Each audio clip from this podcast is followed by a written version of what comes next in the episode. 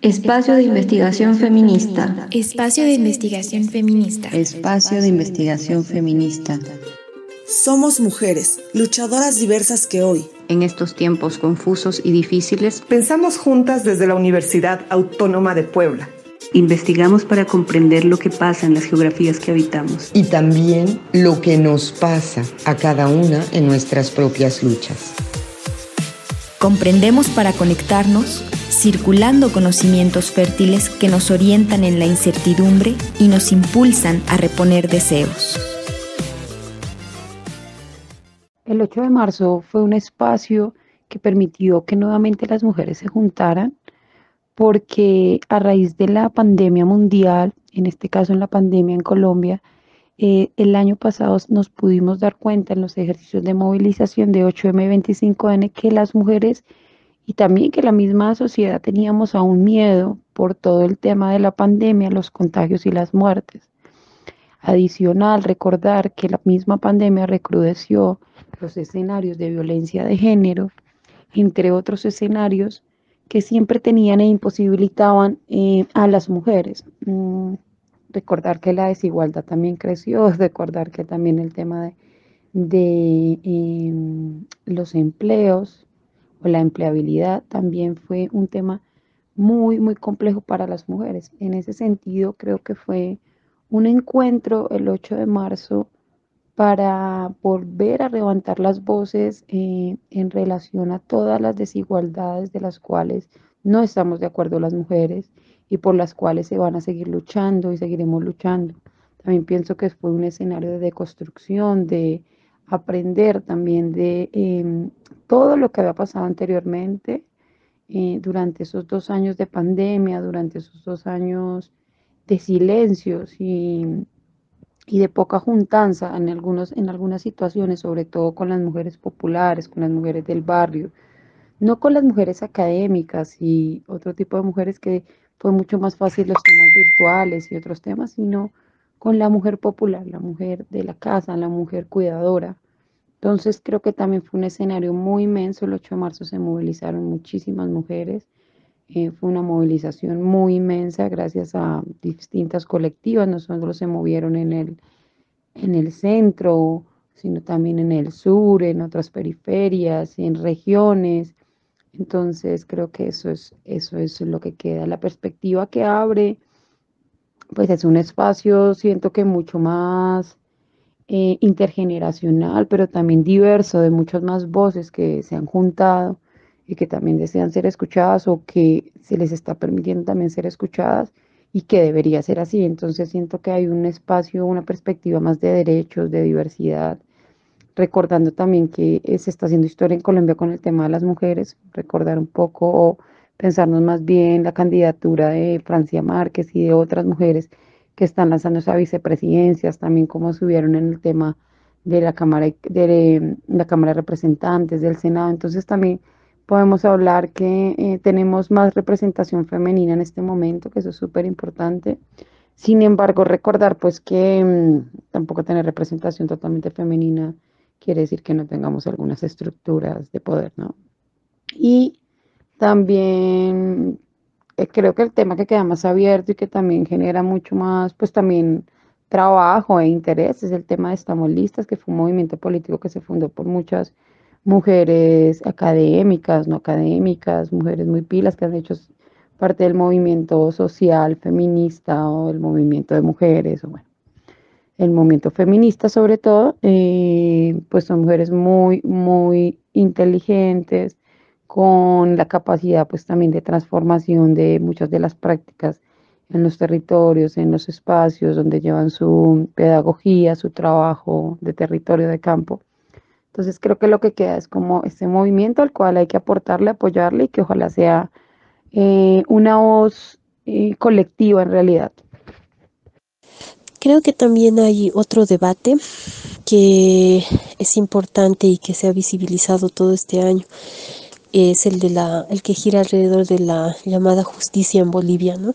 Y que ha generado diversas reacciones y la más fuerte en La Paz a partir del, del apresamiento, ¿no? De este feminicida serial y violador serial también en la ciudad del Alto, que provocó diversas reacciones y sobre todo una marcha de mujeres que fue multitudinaria y que contó con la participación de mujeres que nunca habían salido a una movilización, ¿no? Es decir, eh, las compañeras que venden en el mercado, vecinas, de mucha indignación y de mucho dolor además, ¿no?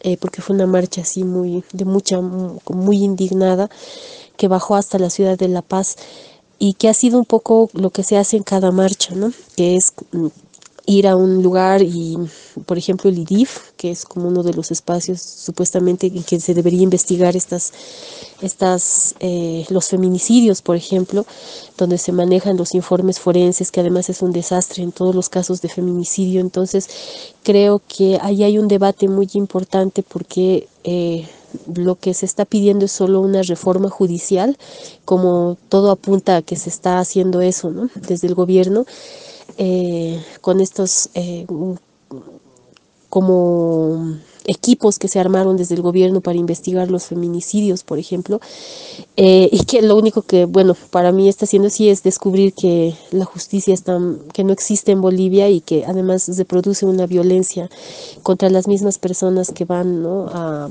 a reclamar justicias supuestamente, pero no, no existe tal.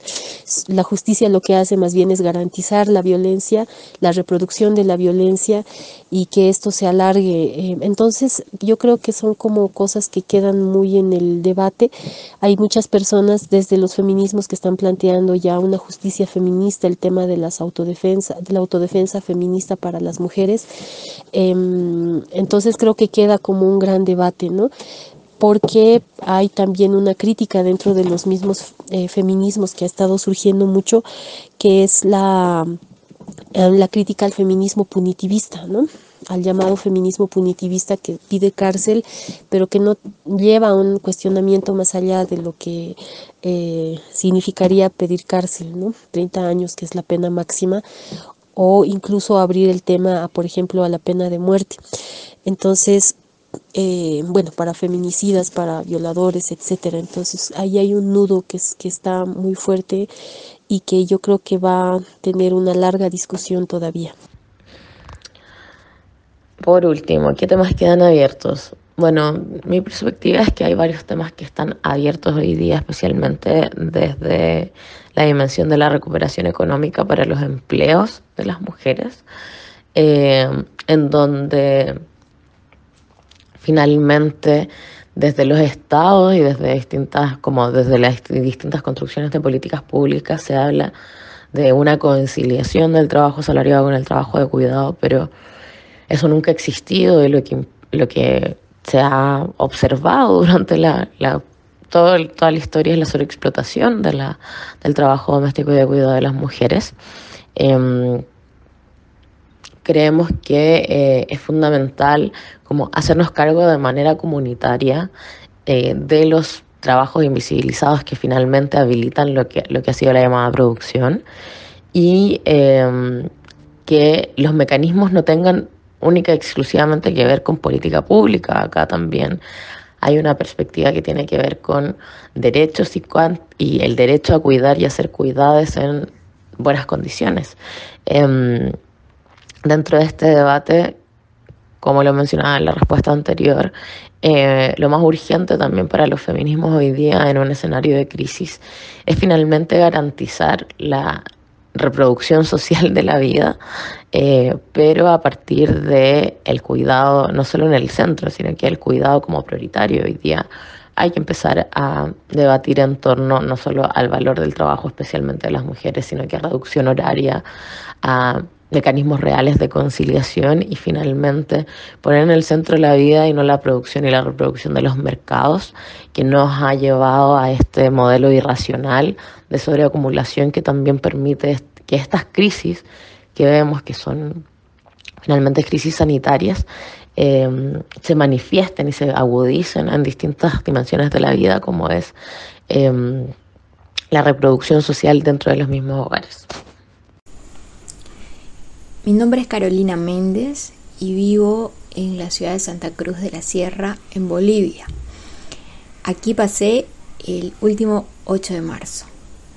Para mí fue una experiencia muy potente porque nunca había tenido la oportunidad de pasar un 8 de marzo en la ciudad.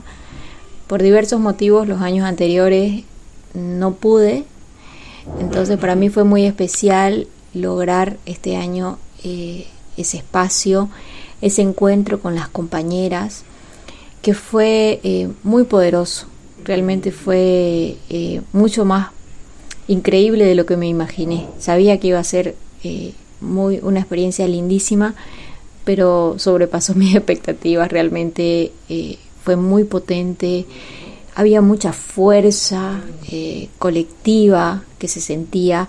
Fue eh, muy emotivo, por ejemplo, ver rostros de compañeras bien jovencitas, la fortaleza, la vitalidad de sus cánticos, de poner el cuerpo.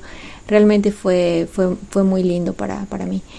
Y bueno, em, creo que ha quedado abierto eh, el, el, seguir pensándonos como, como ciudad, como personas en la ciudad, como compañeras en la ciudad, y pensar en esta resistencia colectiva, ¿no? Creo que eh, eso es lo que para mí ha quedado como, bueno, ¿qué, qué hacemos? ¿Cómo seguimos? No, no solamente necesitamos esta fuerza para el 8 de marzo, sino para cada día. Bueno, ¿cómo escribimos esta historia?